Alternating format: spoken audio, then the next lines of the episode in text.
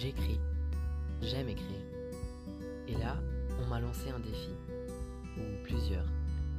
Je dois faire un défi chaque jour pendant 30 jours. J'écris, j'invente, en fonction de la courte consigne qui m'est donnée. Je laisse libre cours à mon imagination. Vous pourrez écouter donc 30 nouvelles correspondant aux 30 jours.